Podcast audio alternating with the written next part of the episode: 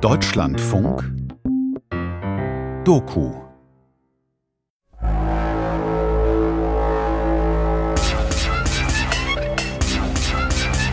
Aliens, Außerirdische, Fremde, Kosmische Weiten, ferne Galaxien, außerirdische Beobachter. Alphaner, Nichtatmer, Zylonen, Ambivalenz, absolute Fremdheit, Dominanzgefälle, Invasoren.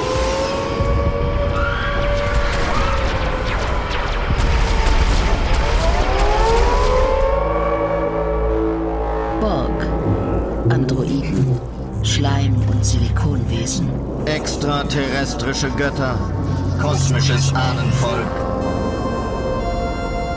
Technologien jenseits menschlicher Vorstellungskraft, kosmische Architekten, Superzivilisationen, außerirdische Lebensform, Alf, Androiden, die Grauen, Männer in Schwarz, Roswell 47, Area 51. die Nordischen, E.T., Die Suche nach extraterrestrischen Intelligenzen, Botschaften aus dem All, außerirdische Artefakte, Erstkontakt. UFO, unidentifiziertes Flugobjekt, Lichter am Lichter Himmel, am Himmel, Geheimnisvolles am Horizont.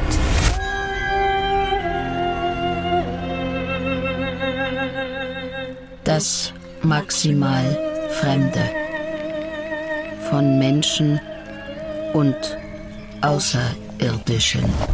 Ein Feature von Raphael Smarzoch.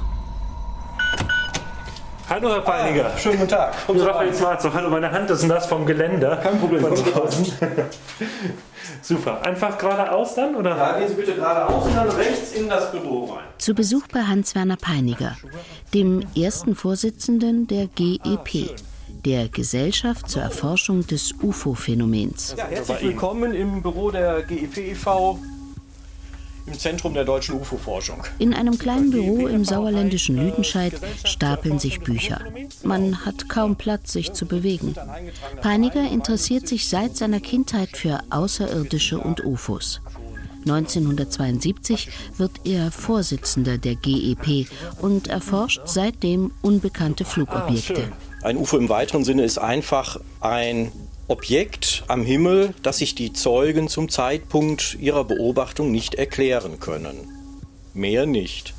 Also wir spekulieren hier noch nicht über außerirdische Besucher oder sonst irgendetwas, sondern es ist einfach ein unbekanntes Phänomen am Himmel, das sich zum Zeitpunkt der Beobachtung nicht erklären lässt. Und ein UFO im engeren Sinne ist praktisch dann ein Körper am Himmel, der nach einer Untersuchung nach wie vor unerklärlich ist. Luftüberwachung bitte melden. Hier Pilot Kenneth Arnold. Es ist der 24. Juni 1947. Ich sehe unbekannte Flugobjekte am Himmel. Bitte bestätigen. Hier Luftüberwachung. Bestätigt. Sie scheinen sich sehr schnell zu bewegen. Wir schätzen Ihre Geschwindigkeit auf knapp 2000 Kilometer pro Stunde. Luftüberwachung. Ihre Flugmanöver, so etwas habe ich noch nie gesehen. Sie scheinen zu springen, so als ob man einen flachen Teller über eine Wasseroberfläche springen lässt.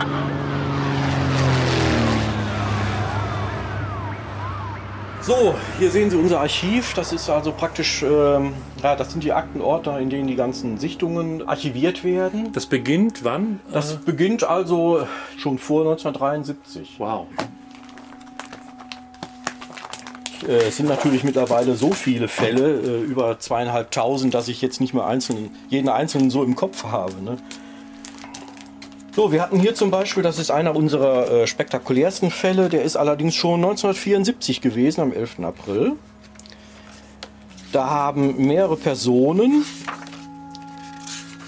nachts eine, ja, man kann sagen, klassische fliegende Untertasse gesehen, also einen äh, scheibenförmigen Flugkörper, der einen äh, Lichtstrahl zum Boden ausgefahren hat, fahrstuhlartig aufgebaut hat, dann mit diesem Lichtstrahl die Umgebung untersuchte und diesen dann auch auf die Zeugen richtete, die sich zu der Zeit in einem Fahrzeug befanden. Das heißt also, wir, wir sehen jetzt hier Skizzen dieses Vorfalls, ähm, die Sie gezeichnet haben?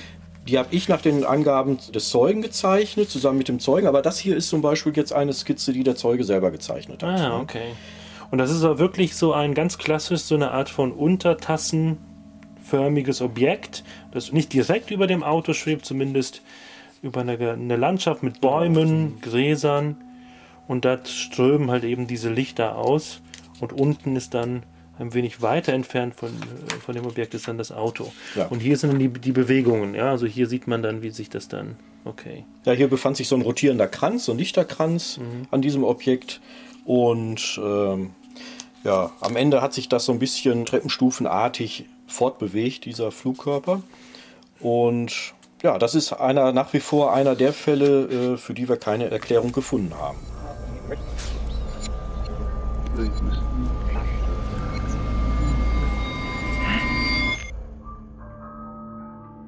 Eine Auseinandersetzung mit Wesen auf fremden Welten hat es allerdings schon in der Antike gegeben. Bernd Pröschold, Soziologe, schrieb das Buch Außerirdische, das größte Tabu unseres Zeitalters. Die ersten Gedanken haben wohl die Menschen gehabt, die vielleicht einen wundervollen Sternenhimmel hatten. Früher gab es noch keine Lichtverschmutzung.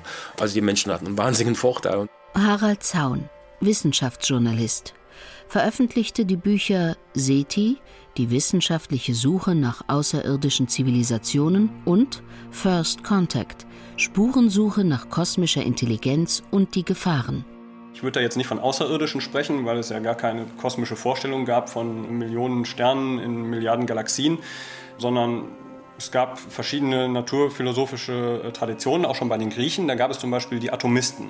Mit Rhodorus von Chikos zum Beispiel im 4. Jahrhundert vor Christus. Man kann wundervoll das auch in den antiken Quellen ein bisschen studieren. Ich mit Rhodorus von Chios kann es mir absolut nicht vorstellen, dass wir allein im unendlichen Weltraum sind. Die Erde ist sicherlich nicht die einzig bewohnte Welt. So etwas glauben nur die Dummen. Schließlich würde man auch nicht behaupten, auf einem mit Hirse besäten Feld wachse nur ein einziges Korn. Die haben gesagt, die ganze Welt besteht aus kleinsten Partikeln, den Atomen. Und diese Atome sind unendlich. Und wenn es unendlich viele Atome gibt, das war dann die Konsequenz daraus, dann gibt es auch unendlich viele Welten. Und wenn es unendlich viele Welten gibt, dann gibt es auch Welten, auf denen fremdartige Wesen zu Hause sind. Epikur war jemand, der diese Vorstellung vertreten hat. Man wird sich noch an meine Worte erinnern, denn Epikur führt niemand an der Nase herum. Man weiß doch, dass die Welten grenzenlos an Zahl sein müssen. Warum? Die Zahl der Atome ist es doch auch und sie bewegen sich auch in die unendlichste Ferne. Von daher kann ich mit gutem Gewissen folgern, dass einer unbegrenzten Zahl von Welten mit den unterschiedlichsten Bewohnern nichts im Wege steht. Wenn man es mal wissenschaftssoziologisch betrachtet, kann man feststellen, dass die Beschäftigung sozusagen mit intelligentem außerirdischen Leben sozusagen so bestimmten Zyklen unterliegt. Michael Schetsche, Soziologe, veröffentlichte diverse Bücher und Essays über Außerirdische, Verschwörungstheorien und UFOs. Mitarbeiter am Freiburger Institut für Grenzgebiete der Psychologie und Psychohygiene. Es gibt Epochen, zum Beispiel in der Renaissance, da ist es durchaus legitim, auch für wichtige Denker, sich mit solchen Fragen zu beschäftigen. Die Entwicklung des naturwissenschaftlichen Weltbildes, was sich in der äh, Renaissance gewandelt hat, nämlich vom geozentrischen Weltbild, wo die Erde im Mittelpunkt äh, stand, zum heliozentrischen, wo auf einmal die Erde nur noch ein beliebiger Planet ist und wo, wie man dann auch schnell festgestellt hat, es ähm, Millionen von anderen Sternen gibt. Ich glaube nicht, dass die Erde der Mittelpunkt des Universums ist. Wir leben doch im 15. Jahrhundert. Und da sollte es doch klar sein, dass das unser allgegenwärtiger Gott ist. Mir, Nikolaus von Kues, leuchtet das jedenfalls ein. Und deswegen muss man den Mittelpunkt im Universum gleichsam überall ansetzen. Da Gott die Macht hat, Naturen verschiedenen Ranges zu erschaffen, sage ich euch, dass die Stätten des Himmels und der Sterne nicht leer sind und nicht nur diese Erde bewohnt ist.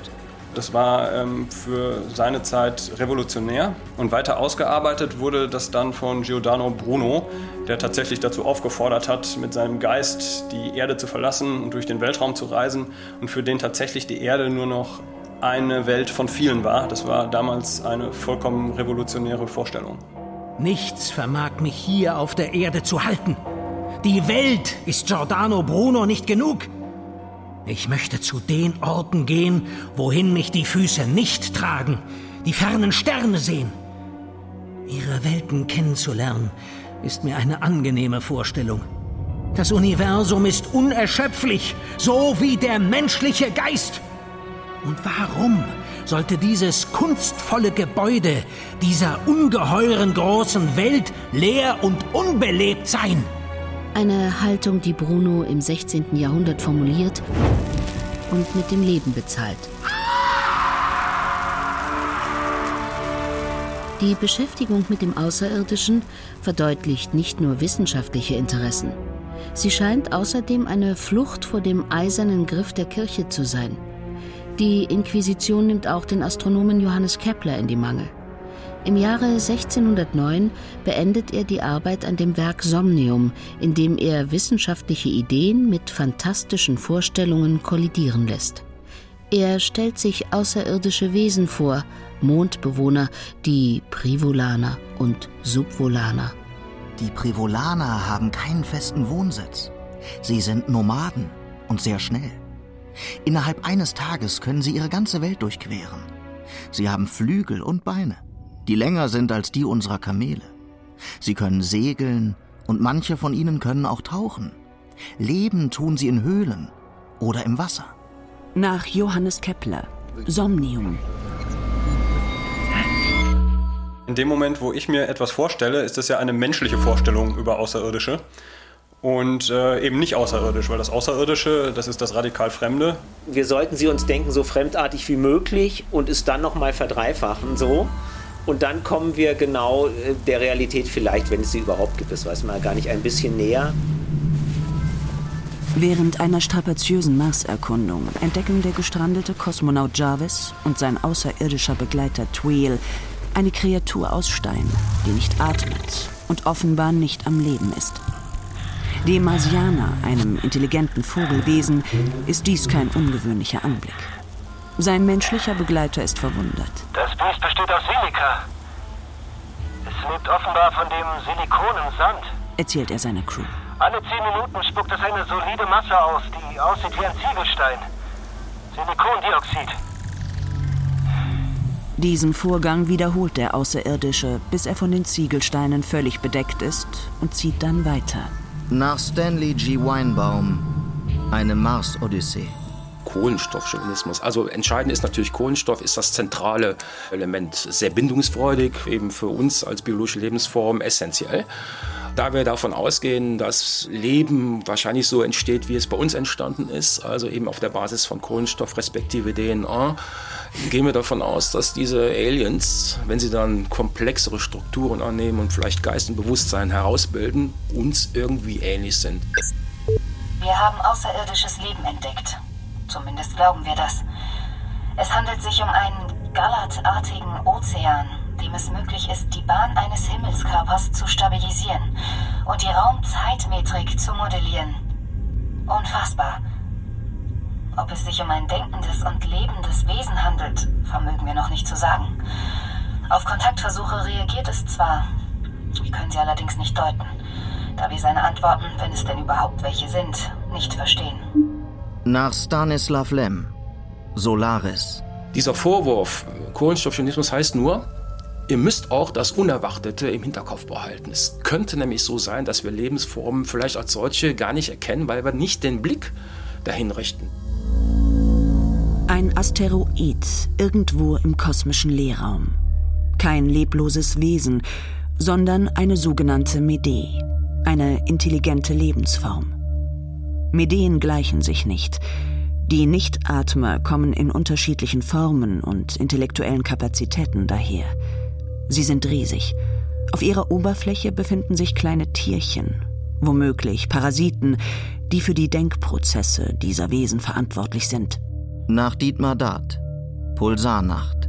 Das sind sozusagen extreme Versuche, sich Autarkie vorzustellen unter nicht nur lebensfeindlichen, sondern, was ich immer sehr viel interessanter finde, lebensgleichgültigen Umständen. Dietmar Dart, Journalist und Science-Fiction-Autor, schrieb unter anderem die Romane Pulsarnacht und Feldeweihe. Also Umstände, die dem Leben feindlich sind, dagegen kann sich das Leben durchaus behaupten. Da kennt man jede Menge evolutionärer Strategien dagegen. Aber wenn man jetzt wirklich wo leben würde, wo nichts ist, außer ein bisschen Licht, außer ein bisschen Strahlung und so weiter, wie wäre man dann? Und diese Lebenszyklen habe ich versucht mir vorzustellen. Menschenfreie Zonen, kosmische Räume, in denen menschliches Leben keine Chance hat. Eine Perspektive, die anthropozentrische Strukturen in die Ferne rückt, so wie der spekulative Realismus, eine zeitgenössische philosophische Strömung, die nicht mehr den Mensch in den Mittelpunkt ihrer Überlegungen stellt, sondern die unbelebte Welt der Objekte. Steinen, Holz, Plastik, Schaltkreisen, Motoren oder elektronischen Gadgets wird eine eigene Autonomie zugesprochen, jenseits menschlichen Daseins. Aus dieser Perspektive scheinen Alltagsobjekte plötzlich außerirdische Qualitäten zu bekommen. Wenn da was dran wäre an dieser Überlegung des spekulativen Realismus, dass Außerirdische im Grunde so Sachen sind wie die Dinge, dann kann man sich sehr leicht ein Invasionsszenario vorstellen, dass sozusagen von unserer Art, Dinge zu gebrauchen, mit Dingen umzugehen. Das gefährlichste trojanische Pferd ist unter Umständen dasjenige, in dem gar keine Griechen mehr drin sind, sondern das selber die Besetzung dann durchführen.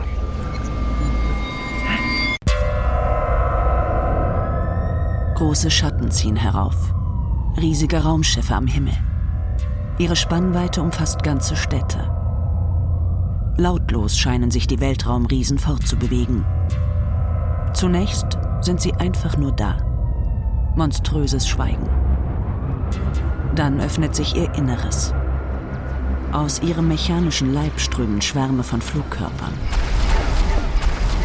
Und grüne Laserblitze, die alles in Schutt und Asche schießen.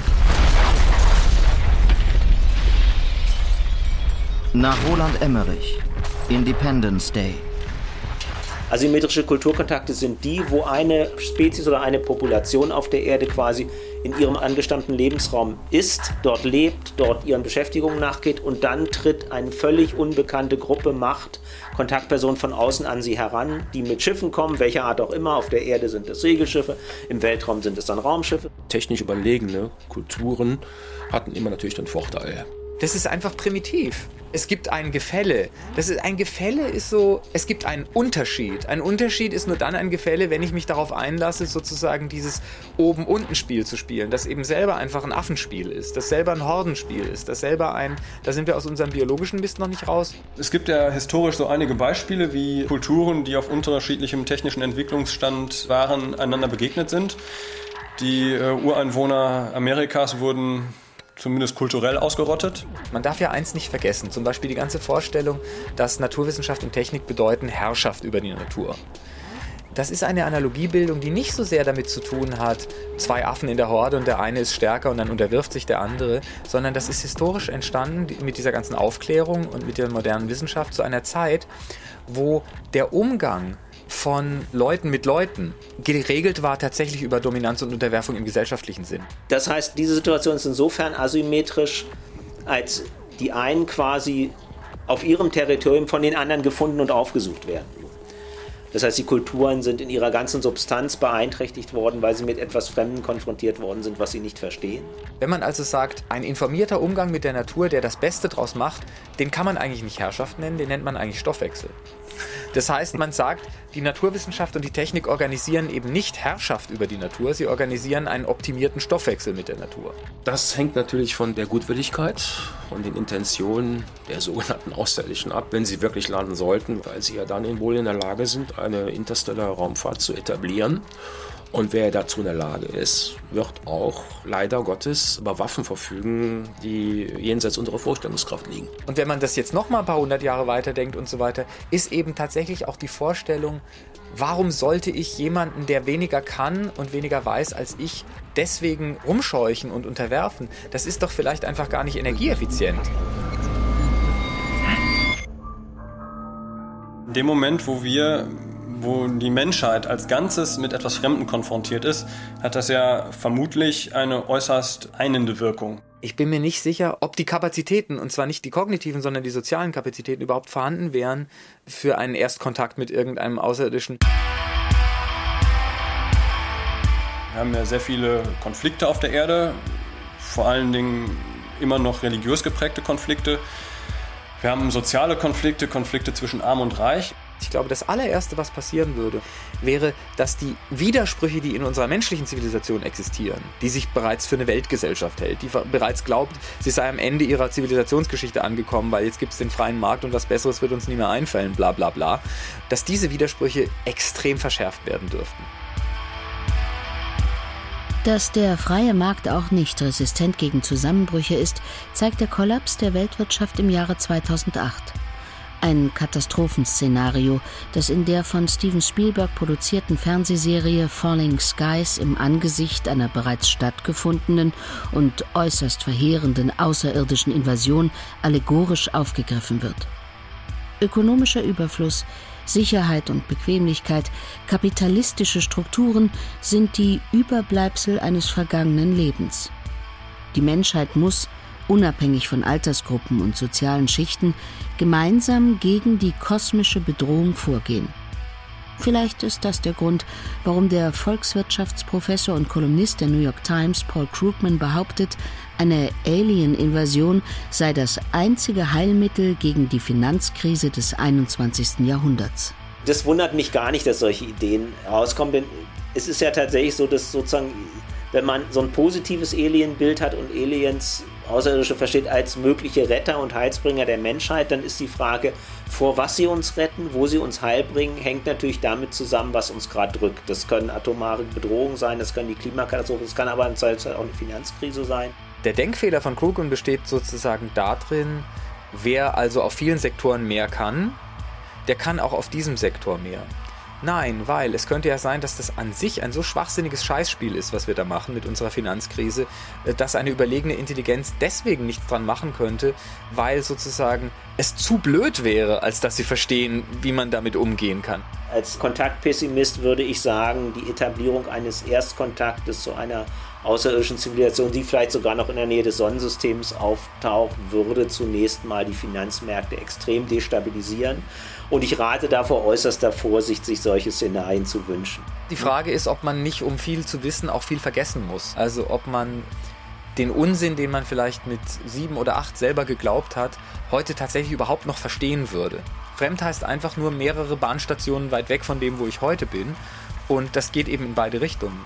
Die spannendsten Science-Fiction-Geschichten porträtieren Fremdheit allerdings nicht als kolonialisierende Macht, die alles in Grund und Boden bombt und die Menschheit versklavt.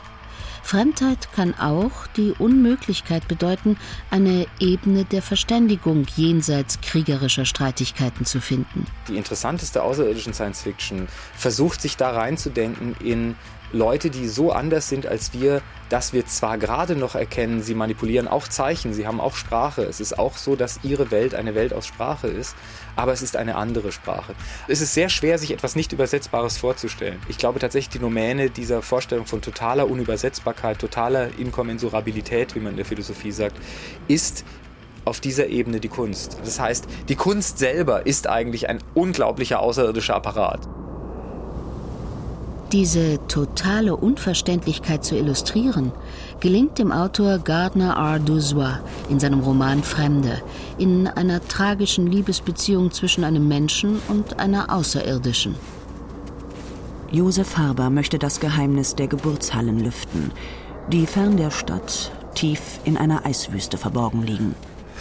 Dort wird bald seine schwangere Frau Liraun, die zu der außerirdischen Spezies der Zian gehört, ihr gemeinsames Kind zur Welt bringen. Faber stapft wie in einem Delirium durch den Schnee. Er ist verwirrt und fasziniert von den Bräuchen und dem Denken der Zian, ihrer Andersartigkeit. In der Nähe der Entbindungsstation entdeckt er Holzkisten mit erschreckendem Inhalt. Sie sind gefüllt mit toten Körpern. Um das drohende Unglück abzuwenden, ist es bereits zu spät. Faber ist zu tief in eine Abwärtsspirale aus Missverständnissen geraten, die auf kulturellen Unvereinbarkeiten basieren. Wenn wir jetzt aber mit Außerirdischen konfrontiert sind, dann haben wir es nicht mit einer Konfrontation zwischen ähnlichen Wesen zu tun. Westeuropäer und Indianer und Japaner sind immer noch Menschen. Das heißt, sie sind sich, auch wenn sie unterschiedliche Kulturen haben, auf eine gewisse Art und Weise ähnlich. Aber Außerirdische sind kategorial anders. Sie sind aufgrund kosmischer Zeitskalen denken sie nicht in unseren Kategorien. Bereits der Begriff Denken ist ein vollkommen sinnloser in Bezug auf Außerirdische. Wir denken die ganze Zeit, na, alles denken können wir schon. Warum eigentlich? Warum soll das Hirn nicht auch Grenzen haben, die eben in diesen Bereich fallen, in dem sozusagen der Affe operiert hat und wo Dinge zwar wahr sind, wo man aber nicht nur Kopfschmerzen kriegt, sondern sie tatsächlich nicht in die Rübe bekommt. Und dann wäre ja die interessante Frage, so wie wir uns eben Wesen nicht nur vorstellen können, die hören können, was wir nicht hören, sondern sie in unserer Umgebung sogar haben, wäre es natürlich spannend, über Wesen nachzudenken, deren Gehirn Dinge denken kann, die wir nicht denken können.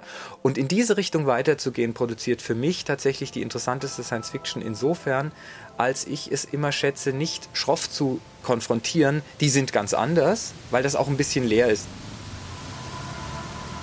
Die nordamerikanische Stadt Harmond. Ein beschauliches Örtchen. Nicht weit von ihr entfernt, in einem Waldstück, das von der UN bewacht wird, befindet sich die Zone. Ein geheimnisvoller Ort, an dem andere Naturgesetze zu herrschen scheinen extraterrestrische.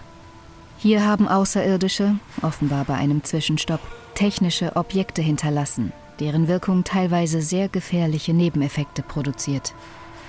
Die Wissenschaft steht vor einem Rätsel, spekuliert hilflos über die Intentionen der Aliens. Es scheint, als wären wir den kosmischen Besuchern völlig egal. Eine Einsicht, die schmerzhafter als jeder Laserstrahl ist. Nach Arkadi und Boris Strugatsky. Picknick am Wegesrand. Wenn ein Stamm von Ameisen erlebt, dass Menschen mit ihrem Auto irgendwo am Wegesrand parken und ein Picknick machen. Und dann fahren die Menschen wieder weiter. Dann hast du Krümel von der Torte, das ist nahrhaft, das ist toll. Oh, die Außerirdischen sind lieb zu uns. Du hast aber auch vielleicht, wenn die die alte Autobatterie rausgestellt haben, weil die irgendwie alt ist, hast du Batteriesäure, das verbrennt irgendwie die Ameise und tötet sie. Also, oh, die haben uns angegriffen. Also sprich, es gibt ein Dominanzgefälle und in diesem Dominanzgefälle steckt drin, das ist der Wohltäter und da steckt drin, das ist der Ausrotter und der Unterwerfer. Aber Tatsache ist, dass die Menschen keine Sekunde auch nur einen Gedanken an die Ameisen verschwendet haben.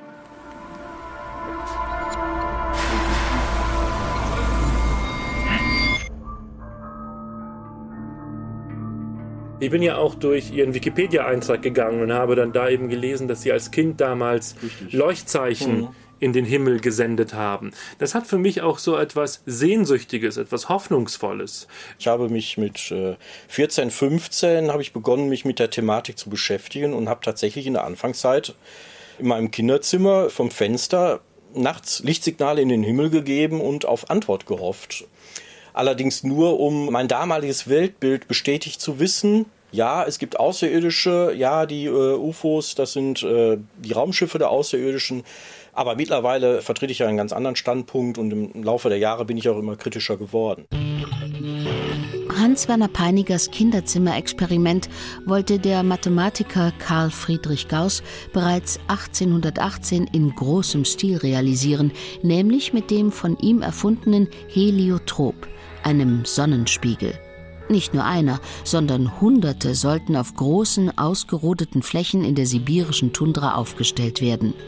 Das würde garantiert die Aufmerksamkeit der Mond- und Marsbewohner erregen, von deren Existenz Gauss überzeugt war.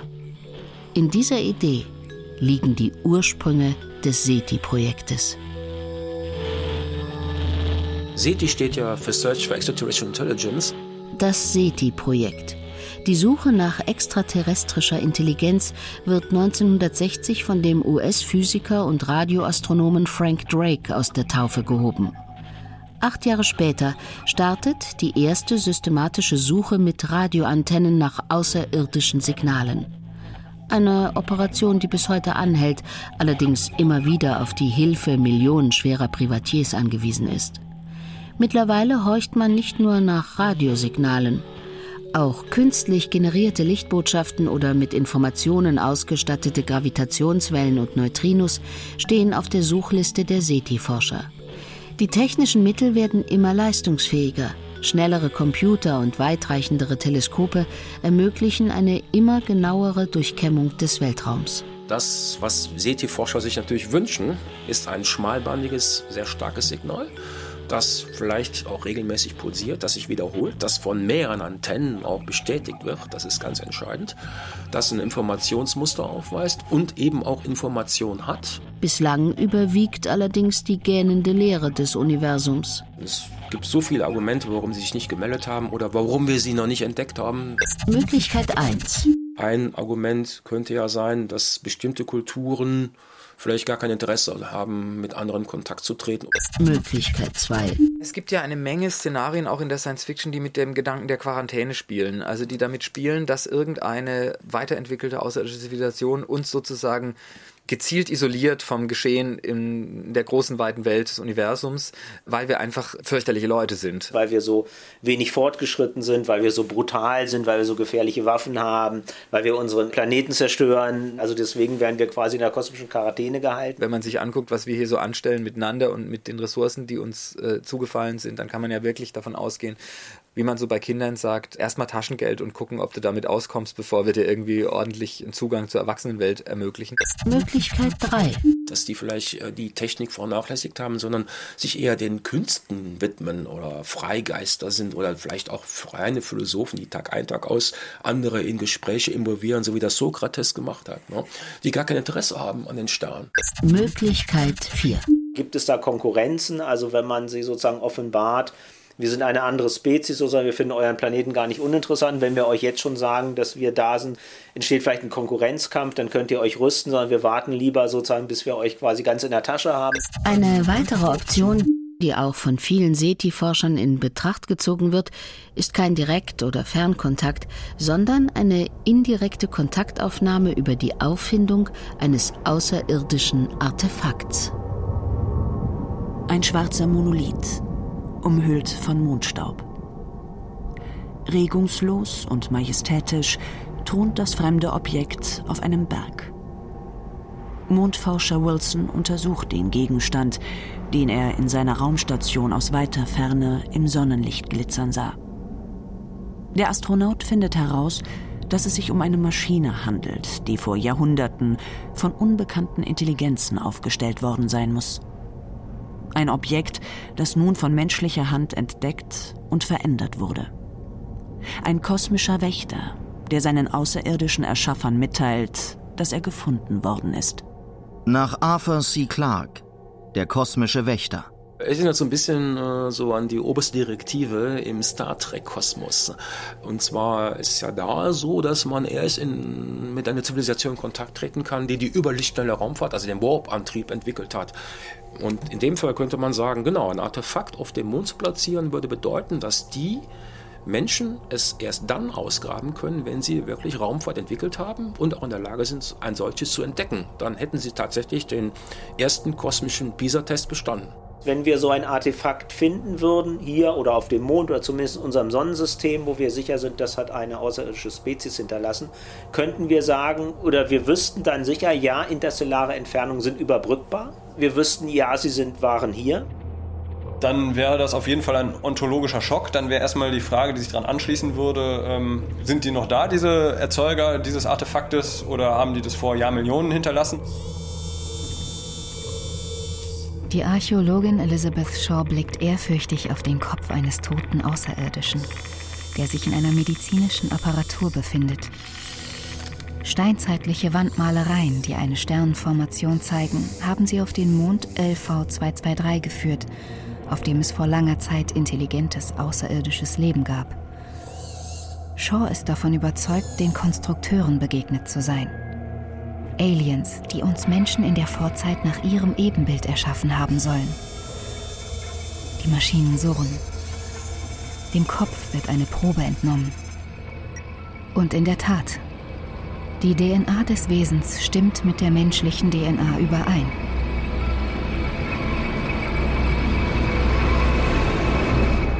Nach Ridley Scott. Prometheus.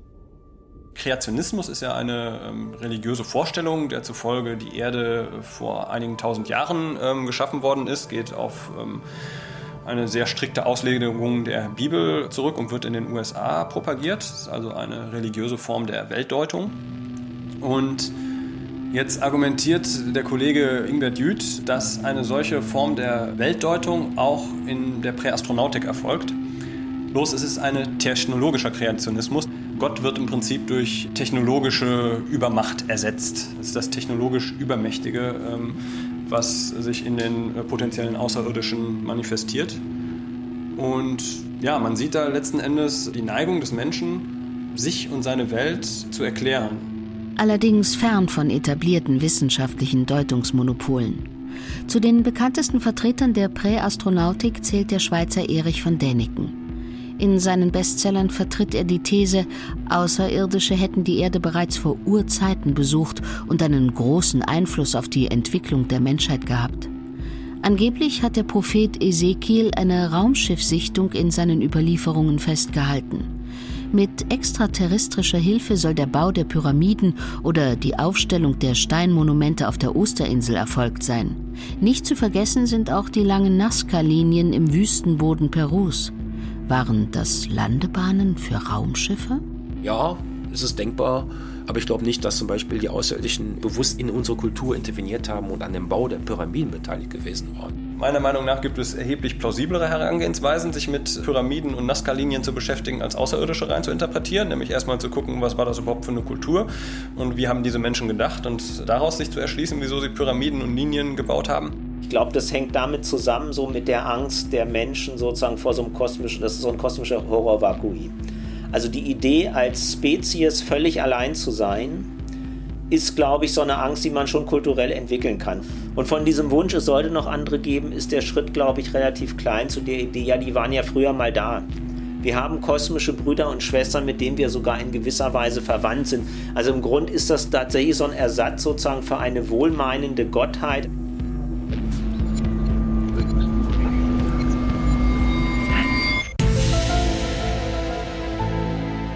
Ein militärisches Abzeichen. Auf dem Patch ist ein Alien abgebildet, das eine Fessel um den Hals trägt. Es hat die Mundwinkel nach unten verzogen. Auf der oberen Seite des runden Abzeichens steht Alien Technology Exploitation Division. Abteilung für die Ausbeutung außerirdischer Technologien. Auf der unteren Seite ein Slogan auf Klingonisch. Frag nicht. Eines von vielen Abzeichen, die der amerikanische Künstler und Geheimdienstexperte Trevor Paglin gesammelt hat. Erhalten hat er sie von Soldaten, die an geheimen Projekten des Pentagon in versteckten Militärbasen arbeiten. Bei den Abzeichen, auf denen es von Science-Fiction- und Fantasy-Figuren nur so wimmelt, handelt es sich nicht um eine Kunstaktion. Die mal schaurig oder mal lustig wirkenden Insignien wurden von den dienenden Männern und Frauen selbst designt und von ihren Vorgesetzten autorisiert. Ich denke, diese Aliens sind auf doppelte Weise mit den Geheimdiensten verknüpft. Zum einen gibt es sicherlich technologisch gesehen, aber auch in dem, was unsere Ängste betrifft, einige Parallelen. Es macht keinen großen Unterschied, ob ich Angst davor habe, dass mich Außerirdische aushorchen oder fremd kontrollieren oder ob das NSA oder CIA-Agenten sind. Das spricht sozusagen die gleichen menschlichen Grundängste an. Es ist unglaublich schwer, Leuten beizubringen, dass du, wenn du nicht überwacht werden willst, nur eins machen musst. Du musst gucken, dass du nicht beherrscht wirst. Der Punkt ist also, dass da ein Gewaltverhältnis von vornherein existiert. Das große Signal der NSA ist, es geht mit, nicht mit rechten Dingen zu. Das heißt aber, wir sind nicht Herr unserer selbst. Und wir sind nicht Herr unserer selbst ist nur ein Schritt entfernt von, wir sind sowieso einfach nicht alleine. Es gibt nicht nur uns. Ich glaube, da besteht sozusagen die Kommunikation zwischen der außerirdischen Frage und der NSA-Frage. Auf einer anderen Ebene aber ist es natürlich so, dass seit der Mitte des 20. Jahrhunderts, gerade in Zeiten des Kalten Krieges, das Nachdenken über Aliens sehr stark tatsächlich mit Aktivitäten von Geheimdiensten verbunden ist, weil Militär, Geheimdienste in den USA, Großbritannien, einigen anderen Ländern haben sozusagen Forschungsprojekte bezahlt, haben die zum Teil kontrolliert, haben auch Desinformationskampagnen unter anderem in der UFO-Frage zum Beispiel betrieben, haben sich immer wieder mit SETI-Astronomen ausgetauscht. Aus welchen Gründen auch immer, so unter dem Stichwort nationale Sicherheit. Eine der bekanntesten Varianten dieser Alien-Verschwörung ist ja der angebliche Absturz eines UFOs bei Roswell im Jahr 1947 in den USA. Da wurde ja einfach nachträglich behauptet, dass da ein außerirdisches Raumschiff abgestürzt ist. Es gibt aber zahlreiche Hinweise dafür und auch offizielle Untersuchungen der amerikanischen Luftwaffe, dass es sich da um ein geheimes Ballonprojekt gehandelt hat. Das Projekt Mogul. Da wollte man einfach sowjetische Atomwaffentests äh, registrieren über äh, ja, große Forschungsballons, würden wir heute sagen. Das war natürlich, damals stand das alles unter ein, einer hohen Geheimhaltungsstufe. Was, was sind das für Fotos? Weil das, das sind jetzt Polaroid-Aufnahmen, die okay. einer gemacht hat.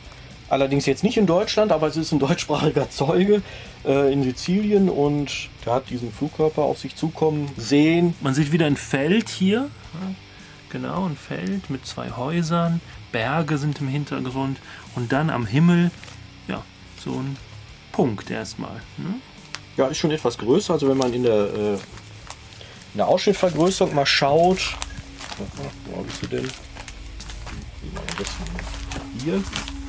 Ne, da sieht man also schon wirklich, dass es sich da um einen konkreten Flugkörper handelt. Ähm, wir haben auch damals verschiedene Erklärungsmöglichkeiten diskutiert, wie Ballons oder Drohnen. Die waren ja damals noch nicht so verbreitet. Die Frage wäre ja, ob Drohnen äh, nicht die wahren UFOs des 21. Jahrhunderts sind. Dieser Gedanke war jetzt für mich neu, aber ich finde ihn, find sehr charmant, weil zum einen diese, diese Drohnen erstmal äh, etwas Unbekanntes Fliegendes haben und daher ganz konkret als UFOs interpretiert werden könnten. Aber auch auf der metaphorischen Ebene ist es natürlich so, dass das Militär etwas potenziell Übermächtiges darstellt, wenn es mit Drohnen äh, durch den Luftraum äh, fliegt. In seinem Invasionsroman Krieg der Welten beschreibt Herbert George Wells die marsianischen Aggressoren mit den Adjektiven kalt und unheimlich. Eigenschaften, die auch immer wieder mit technischen Medien in Verbindung gebracht werden. Die Welt der Computer sei kalt und gefühllos, angeblich entfremdend und uns unserer sozialen Kontakte beraubend. Die nicht mehr aufzuhaltende Digitalisierung konfrontiert die Menschen mit ästhetischen und geistigen Phänomenen, die noch verstanden werden müssen. Für viele wirken sie auch als fremd und unheimlich, weil sie mit dem bisher Bekannten nichts mehr zu tun haben.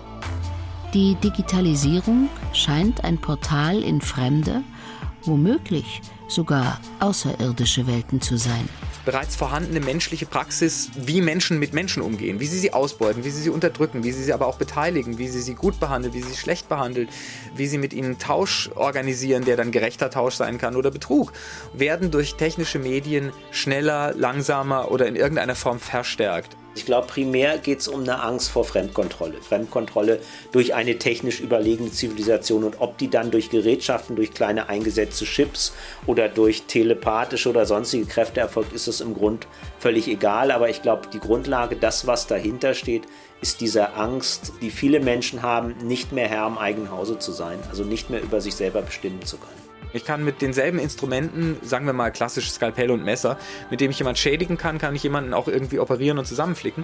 Insofern würde ich nicht sagen, dass die technischen Vorrichtungen außerirdische Qualitäten haben, sondern dass sie Geräte sind, mit denen wir die außerirdischen Qualitäten aneinander finden können. This just in, you are looking at a, obviously a very disturbing live shot there. That is the World Trade Center and we have unconfirmed reports this morning that a plane has crashed into one of the towers of the World Trade Center. Nach den den Terroranschlägen des 11. September gründet George W. Bush die Foreign Terrorist Tracking Task Force. Sie besteht aus Mitarbeitern des Justizministeriums, des Geheimdienstes und der Einwanderungsbehörde. Ihre Aufgabe? In Amerika lebende Ausländer aufzuspüren, die Mitglieder einer Terrorgemeinschaft sind. The Department of Justice will prevent aliens, aliens who meet any of the following criteria. Justizminister John Ashcroft bezeichnet in einer Fernsehansprache diese Menschen nicht als Terroristen, sondern als Aliens, als Terrorist Aliens, von denen eine große Gefahr für Amerika ausginge. If you develop that characteristic after you get here, as an alien you will be asked to leave. Im Englischen haben wir es natürlich leicht, weil Alien beides sein kann. Ein Alien ist jemand, der aus einem fremden Land kommt, so. Ein Alien in New York oder so, das ist ja alles klar. Äh, und es kann eben ein Space Alien sein, also deswegen die Differenzierung natürlich. Dieses Gefühl, außerhalb zu stehen und exterritorial zu sein, in der Tat kann man sagen, dass die afroamerikanische Musik, soweit sie sich auf Außerirdische bezieht und bei Sandra ganz besonders, diese Fremdheit transportiert. Eine Fremdheit, die der 1993 verstorbene afroamerikanische Musiker Sun Ra nicht nur mit frei improvisierten Sounds erzeugte, sondern auch durch seine Selbstinszenierung und Philosophie. Auf Fotografien sieht man ihn oftmals in bunten, wallenden Gewändern, seltsame Kopfbedeckungen tragend, vor kosmischen Hintergründen stehen. Der Musiker sah sich als Außenseiter, als Alien, das nicht von diesem Planeten stammen könne, da er die Menschen liebe und nicht hasse und an ihren sinnlosen Grabenkämpfen nicht teilnehmen wolle. In seiner Philosophie imaginiert Sun Ra eine afroamerikanische Mobilität, fortschrittliche Technologien der Bewegung und Reise. Diese Reisen werden nicht mit Atomenergie betrieben, sondern mit Sound und bringen ihn und seine schwarzen Mitmenschen an den Ort der Erlösung, den Weltraum. Space is the place.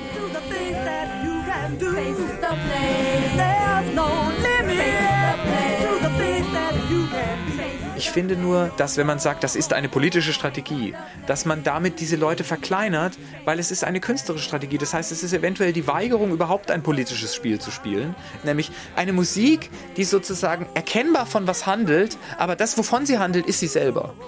Und das ist eine so radikale und so weit in die Fremdheit getriebene Fremdheit, dass es mir einfach eine Unterschätzung von Sanra wäre, wenn man sagen würde, er wollte damit dagegen protestieren, dass nach Aufhebung der äh, juristischen Sklaverei, aber Fortbestehung der Rassentrennung teilweise juristischer Art im Süden dann, teilweise aber einfach ökonomischer und sozialer Art, noch Fremdheiten übrig sind, die man in künstlerischer Weise auffällig grell, kognitiv verfremdend gestalten kann. Also ich finde es einfach, der Mann war ein Genie.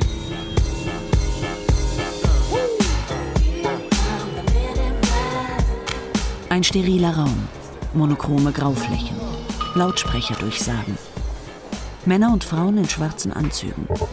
Mittendrin eine Horde von Aliens, die das triste Ambiente mit ihrer Andersartigkeit in extraterrestrischen Farben aufleuchten lässt. Humanoide Wesen, Roboter, Schleimmonster und rauchende Würmer. Sie alle sind auf der Erde gelandet, um Asyl zu beantragen.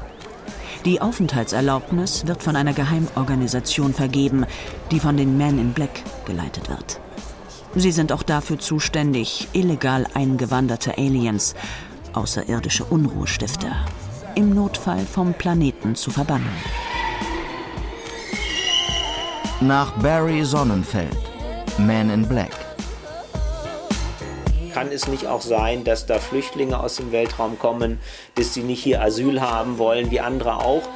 Solche Kulturprodukte sind natürlich insofern interessant, als dass die Möglichkeit bietet, die gesellschaftlichen Debatten über die Frage, Überfremdung, Gefahren durch Migranten, kommen zu viele, die kann man natürlich toppen und ironisieren, indem man sagt, sie kommen jetzt nicht aus irgendeinem arabischen Land oder sie kommen nicht von irgendeiner Südseeinsel, die gerade am Absaufen ist, sondern sie kommen irgendwo fern aus dem Weltraum, weil ihr Planet sozusagen zerstört worden ist oder was auch immer. Aber das ermöglicht natürlich so Fragen der kulturellen Fremdheit vor dem Hintergrund sozusagen von so einer maximalen Fremdheit nochmal zu erörtern und auch nochmal neu zu beschreiben. Wenn man dann so Alien-Bilder sieht, sage ich immer, ja, okay, das sind die extremen Zuspitzungen des Rassismus und das ist einerseits schlimm, und andererseits ist es super, weil durch extreme Zuspitzung vielleicht endlich mal klar wird, wo der Denkfehler liegt.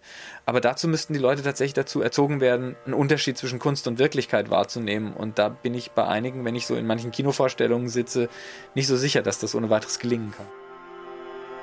Außerirdische sind auf der Erde gestrandet. Ihr Mutterschiff, das nicht mehr funktionstüchtig ist, schwebt über Johannesburg. Die Wesen werden in einem Ghetto außerhalb der Stadt untergebracht, dem District 9. Ihre Lebensverhältnisse sind miserabel. Man nennt sie Parktown Prawns, eine Bezeichnung für eine parasitäre Grillenart. Mit den Jahren ist der Wohnraum im District 9 zu klein geworden. Es wird beschlossen, die Außerirdischen umzusiedeln in den District 10. Ein Euphemismus, denn man plant, sie dort endgültig zu beseitigen. Nach Neil Blomkamp, District 9. Man kann natürlich sagen, dass die Aliens, die wir kulturell verhandeln, immer ein Spiegel positiv oder negativ der Menschen, aber auch der menschlichen Gesellschaft sind. Wenn man sagt, die Filme der 50er Jahre handeln vom Kalten Krieg. Man kann sie aber heute angucken und sie funktionieren immer noch, weil sie eben nicht nur vom Kalten Krieg handeln, sondern man kann zum Beispiel sagen, sie handeln von unserem Verhältnis zum Islam. Invasion der Körperfresser. Ein Film von Don Siegel aus dem Jahre 1956. Außerirdische Invasoren infiltrieren heimlich eine Kleinstadt, indem sie die Bewohner durch gefühllose Doppelgänger ersetzen. Ein Szenario, das unterschiedliche Deutungen zulässt. Handelt es sich hier um eine Allegorie auf eine vermeintliche kommunistische Unterwanderung Amerikas? Oder werden die damals in der amerikanischen Gesellschaft präsenten sozialen Grabenkämpfe zwischen Konformitätsdruck und Individualitätsbestreben aufgegriffen? Aus heutiger Perspektive könnte man die außerirdischen Aktivitäten sogar als terroristische Handlungen radikaler Islamisten interpretieren. Vorsicht beim Interpretieren von außerirdischen Vorstellungen entlang politischen Linien, weil man eventuell damit kaputt macht und verliert, was diese Dinger können, nämlich dass sie so Mehrdeutigkeitsmaschinen sind. Also ich würde einfach tatsächlich dafür plädieren, die Außerirdischen immer, solange es geht, überhaupt als Außerirdische ernst zu nehmen, auch im Kino, auch im Buch und erst sehr spät und sehr vorsichtig den Schritt zu machen, was sagt mir das eigentlich über den Umgang mit Sinti und Roma. So, hier haben wir zum Beispiel Wandsticker für ein Kinderzimmer mit äh, Robotermotiven, aber auch mit einer Untertasse mit drei Landebeinen und Kuppel oder Geschenkkarton mit einem UFO drauf oder mit einem Alien. Also mit einem kleinen grünen süßen Alien. Das Ja. ist ein T-Shirt jetzt? Okay. Oder ja, oder hier so ein Sweatshirt, Baby-Sweatshirt, auch mit einem UFO. Wahnsinn.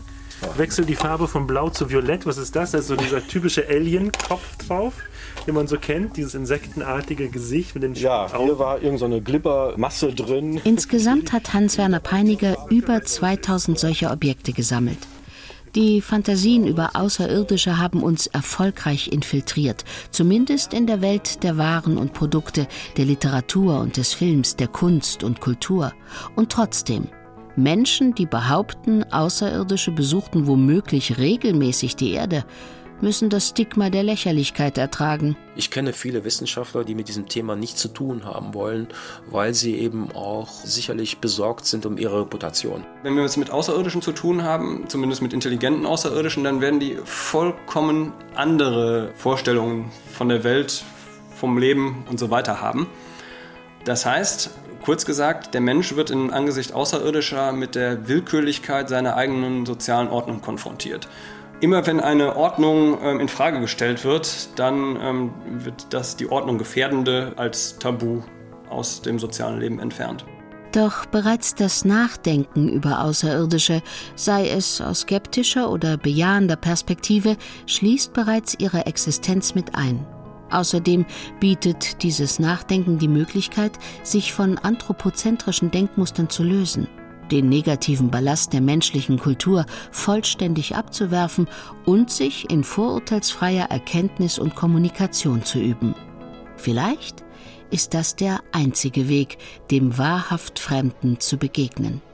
Wenn wir lernen, über den maximal Fremden anders nachzudenken, neu nachzudenken, könnte das natürlich schon einige Auswirkungen haben, insbesondere auch Auswirkungen im Umgang mit dem kulturellen Fremden. So. In dem Moment, wo wir uns geistig von unserer vermeintlichen Vormachtstellung lösen würde, hätte das auf jeden Fall auch positive Auswirkungen auf unser ökologisches System. Denn Tatsache, dass wir den Menschen als Maß aller Dinge äh, betrachten, hat ja zur weitgehenden Verwüstung unseres Planeten und zum größten Massensterben seit dem Aussterben der Dinosaurier geführt. Ich würde sagen, bevor wir mit den Außerirdischen in Kontakt treten, wäre es wäre es sehr, sehr schön, wenn wir es schaffen, vorher Menschen zu werden. Damit wir wenigstens sagen können, wir sind die. Und damit keiner von uns irgendwie sagt, wir sind die und dann sofort drei andere widersprechen, nee, Moment mal, die sind wir doch überhaupt nicht.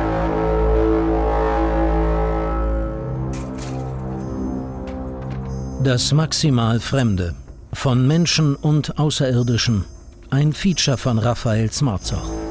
Mit dem Science-Fiction-Autor Dietmar Dahth, den Soziologen Bernd Pröschold und Michael Schetsche, dem UFO-Forscher Hans-Werner Peiniger und dem Wissenschaftsjournalisten Harald Zaun. Es sprachen Frauke Pohlmann, Nicole Engel, Demet Fey, Martin Bross und Gregor Höppner. Ton und Technik Gunther Rose und Angelika Bruchhaus. Regie Robert Steutner. Redaktion Klaus Pilger. Produktion Deutschlandfunk 2014.